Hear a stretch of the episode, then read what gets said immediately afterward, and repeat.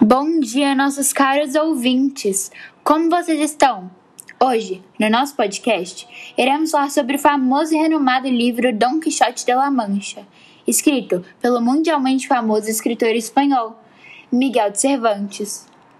Tenho certeza que metade de vocês já leram esse livro, e a outra metade provavelmente já ouviu falar sobre ele. Então, agora vamos iniciar.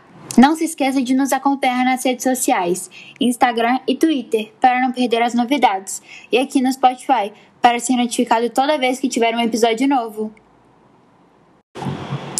A história de Dom Quixote se passa em 1605, numa pequena aldeia da Espanha, na província da Mancha. Trata-se de um fidalgo arruinado que vivia na zona rural. Morava em um velho casarão com uma jovem sobrinha, uma governanta e um rapaz que cuidava da fazenda. Seu nome verdadeiro era Dom Alonso Quixano. Ele amava romances de cavalaria, que falavam de heróis que saíam pelo mundo matando vilões e honrando suas amadas. Leu tantos livros desse gênero que isso tornou-se uma obsessão, até o dia que decidiu ele mesmo tornar-se um cavaleiro andante. A sobrinha do fidalgo estava extremamente preocupada com a insanidade do tio. Os romances e o desejo de se tornar um cavaleiro andante o consumiram totalmente, levando-o a passar todo o tempo viver em fantasias criadas por ele mesmo. Então, em um dia, a garota uniu-se ao vigário e ao seu amigo Nicolau e queimaram todos os livros da biblioteca do tio.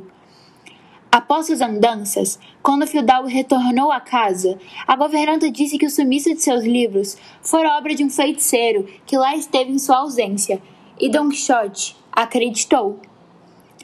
Ele esteve apenas passeando pelas redondezas, e num desses passeios conheceu um lavrador, gorducho e baixinho, de nome Sancho Pança, que concordou em acompanhá-lo em suas aventuras como um escudeiro.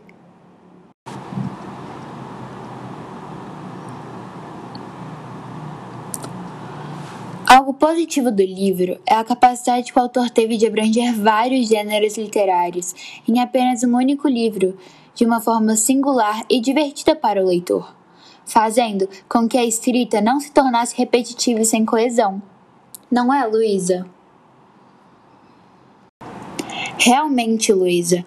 Também quero ressaltar que os capítulos têm em torno de 10 páginas cada pode ser uma informação relevante, caso algum ouvinte tenha interesse em saber ou se incomode com capítulos curtos ou longos demais.